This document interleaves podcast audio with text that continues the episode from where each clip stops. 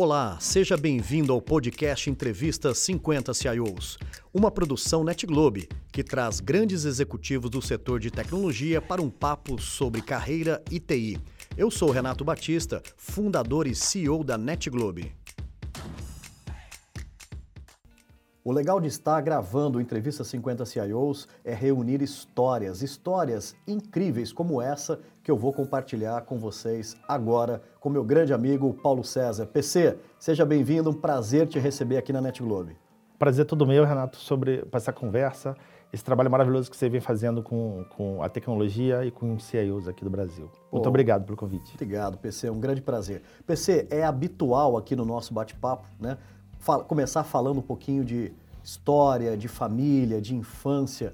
Uhum. A nossa essência, né, PC? Nós uhum. somos hoje profissionais, mas viemos de uma realidade que é isso que a gente quer procurar nesses grandes bate-papos aqui no Entrevista 50 CIOs. Conta um pouquinho da sua história para nós. Então, é, sou do Rio, né? nascido em Niterói, lá uma cidade ali do lado do Rio, tem a ponte Rio-Niterói, todo mundo conhece Niterói por causa da ponte Rio-Niterói. É verdade. Então, uh, já tem um tempo, né, que eu moro lá sempre, já morei em outras cidades, mas sempre, a maioria do tempo, lá em Niterói. E lá a gente, infância da nossa época, aí, do, do quem está na casa dos 40 e poucos, né? É. Então, é futebol na rua, que você saía de manhã, só voltava na hora do almoço, aquelas coisas que é difícil acontecer hoje em dia. É. Essa molecada ouvia a gente aí mais tarde aí.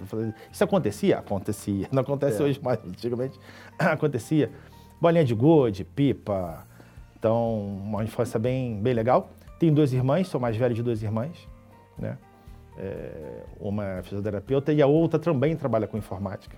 Que legal. Foi para a área de dados. Acho que me viu e falou assim, eu acho que eu gosto disso. E seguiu, seguiu o irmão. Seguiu por esse caminho, é, por acaso a minha irmã mais nova seguiu por esse caminho também.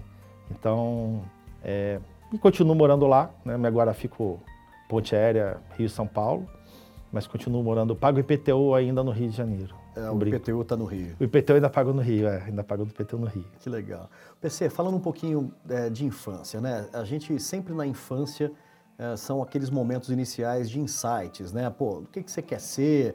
Pô, o que, que você vai fazer, né? E, e na nossa geração, a gente era indagado ou se preocupava ainda cedo, né? Começava uhum. a trabalhar cedo, aquela coisa. Você tem lembranças dessa época de infância, né? Que você já começava a falar o que, que você queria ser, uh, os primeiros primeiras experiências de trabalho, como que foi lá no Rio, em Niterói, nesse início?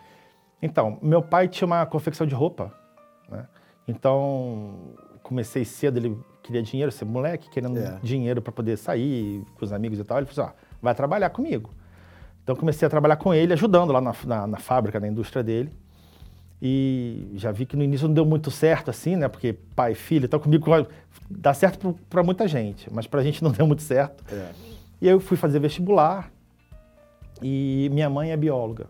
Eu sempre gostei da parte de números e gostava dessa parte de, de biologia, de como é que funciona a natureza, etc. Então comecei a estudar bastante, acompanhava nas pesquisas, etc. E aí eu não sabia muito bem o que fazer nesse, nesse momento. E aí eu me enveredei achando que ia ser engenheiro químico. Ó, oh, engenharia. É, porque eu queria, eu lia rótulo de shampoo, rótulo de remédio, aquilo de loucura, né? Eu cismava que ia ser engenheiro químico. e aí no final, cheguei a fazer vestibular, quando eu estava na época no segundo ano do segundo grau. Hoje é outro nome, mas é segundo grau na época. Cheguei a fazer vestibular, passei, mas eu não podia é, entrar na faculdade porque eu não tinha completado a engenharia química. Quando eu fui fazer de fato o vestibular valendo, eu desisti. Falei, não, eu não quero ser engenheiro químico mais, vou fazer outra coisa. E como você falou, antigamente era mais difícil você ter muitos leques, né? é. a, a, as possibilidades eram menores. E acabei fazendo contabilidade. Ótimo. Então, me formei contador, trabalhei como contador, mas eu não estava feliz. Olha só. né? Aí eu falei assim, ah, tá, e aí? E agora? Mas eu era novo, eu entrei na faculdade com 18 anos, então a faculdade quatro, dura quatro anos, eu era bem novo ainda. É, e aí, por acaso, minha, minha irmã, como eu falei, eu tenho duas irmãs, uma das irmãs namorava um, um rapaz que ele era estagiário em informática. Aí um dia, a gente trabalhava perto, Um dia eu fui visitá-lo lá, como é que funciona esse negócio de tecnologia aí, né? Que, que, bicho é esse, né? Eu já gostava muito de videogame na época, aquelas coisas, filme de ficção científica, sempre gostei também. Falei, tá, negócio de informática é para fazer o quê? Para fazer PowerPoint? eu brincava é. com ele. E fui lá visitar e vi que não era isso. Falei, puta, interessante. O que, que é isso? Né? E aí eu mudei para informática. Olha né? só.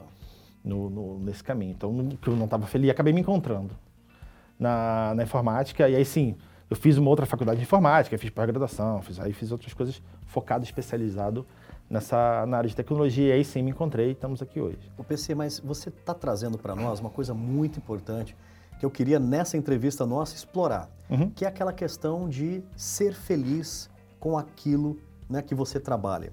É, temos tido de forma recorrente esse tipo de reflexão aqui. Uhum. E você é um exemplo materializado. Né? Ou seja, você exercendo uma, uma função de contador, que é uma bela profissão, né? Ou seja, não se encontrou, não estava feliz e se encontrou, por exemplo, na área de tecnologia. E que bom né, que nós é, tivemos essa chance de ter você né, é, ajudando tanto, principalmente um setor né, que você atua uma referência tão grande. E, e, e, e como que foi isso né, para você, PC? É, essa mudança de largar aquilo que você é formado para começar um negócio novo, você acha que dá para fazer só quando tem 20 e poucos anos ou dá para fazer isso em outras etapas também da carreira? Eu acredito que dá para fazer qualquer etapa da carreira. Tem que, de fato, analisar porque eu acho que quando você vai passando mais tempo na carreira, os riscos aumentam. É. Então, você, tudo é análise de risco. Então, se você fazer uma análise, botar na balança, ser feliz ou estar infeliz, não está tão feliz no que você está fazendo, e ter novas oportunidades. Eu tenho possibilidade de ter novas oportunidades, porque eu acho que é o objetivo de vida. O que você quer como objetivo de vida? Né? Tem pessoas que não vão estar felizes, mas tem outras compensações. E ok, não está nada de errado nisso.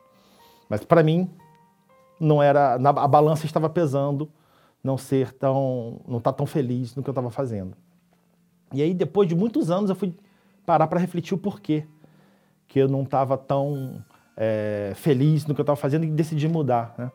e na minha análise minha autoanálise depois você passa por uns coachings você é. passa por umas coisas você começa a se conhecer mais na minha autoanálise percebi porque a, a, a profissão de contabilidade é fantástica como você disse mas ela registra o passado. Aconteceu e o contador vai lá registra, ou, né, faz provisões, etc. E a tecnologia, ela constrói o futuro.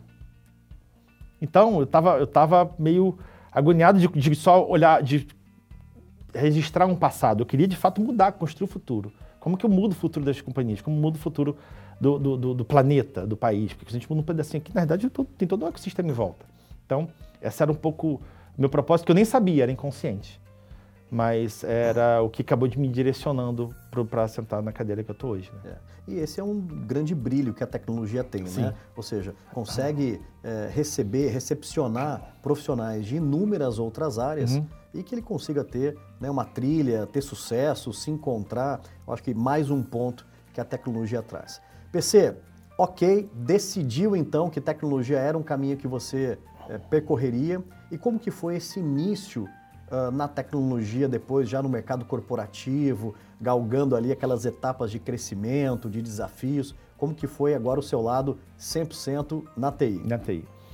Uh, fui fazer a faculdade, já cortei muitas matérias, porque já tinha uma outra, então já entrei lá no meio da faculdade, né? Entrando em matérias mais técnicas, as básicas já passaram, então minha faculdade de informática, de análise de sistemas, foi um tempo menor.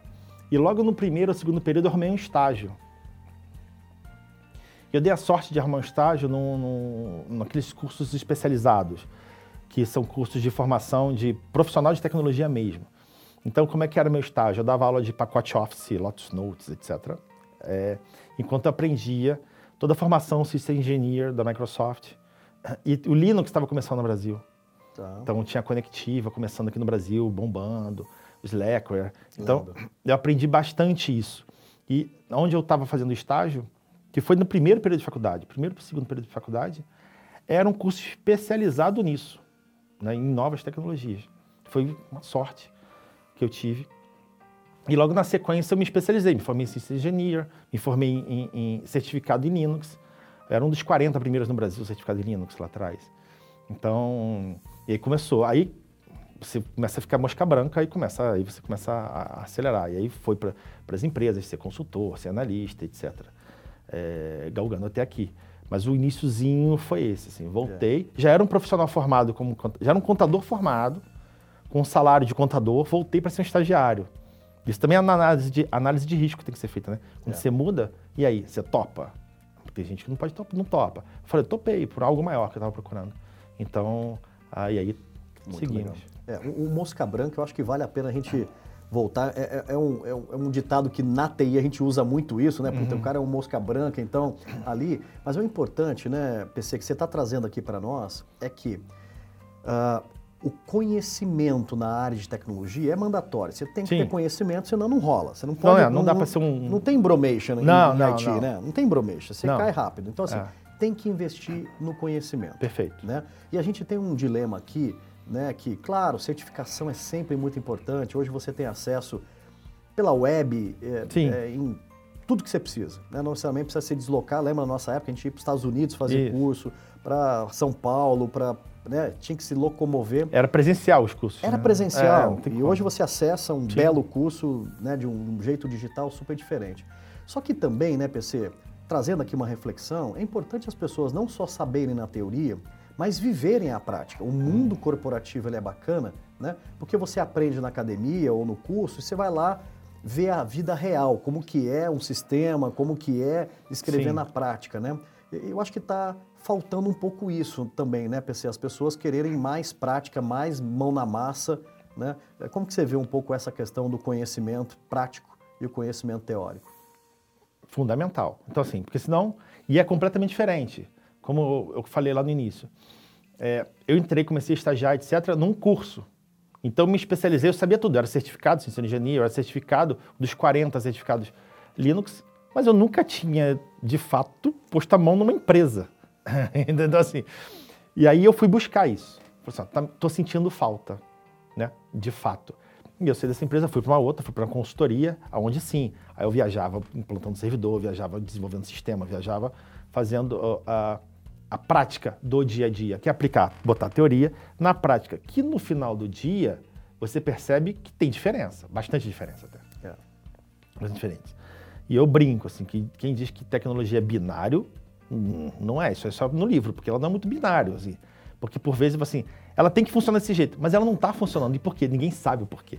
E aí vem a experiência da prática, do dia a dia, que você começa a ter uma visão mais ampla de possibilidades que, que podem estar afetando aquela solução, ou que podem não estar dando sustentação ao que foi implementado, ao que foi projetado. Então, eu acho que a gente precisa sim, a gente vê, às vezes, profissionais do mercado com assim que saiu da faculdade ou assim que tirou um certificado, ele se diz sênior.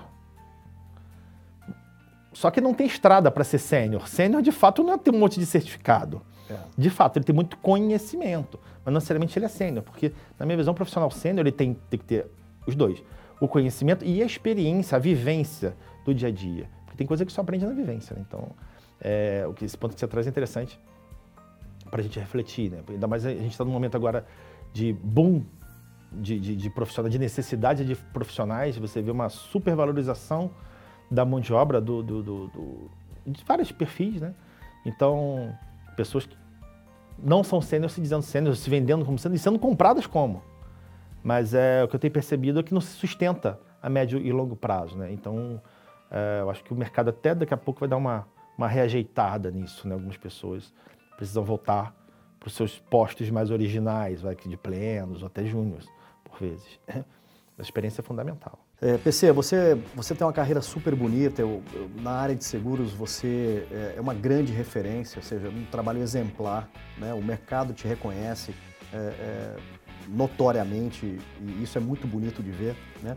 E, mas é importante ver a sua história, ou seja, uma uhum. história que você se abdicou de uma carreira né, de, como contador, começou né, já com uma certa idade, né, a estudar de novo, a fazer uhum. uma segunda faculdade, poxa, aí recuperou né, um tempo né, é. É, é. importante aí. Então chegou o momento da gente deixar uma mensagem. Seja uma mensagem para quem está começando uma carreira, né, é, ou para aquela pessoa que está infeliz na sua carreira.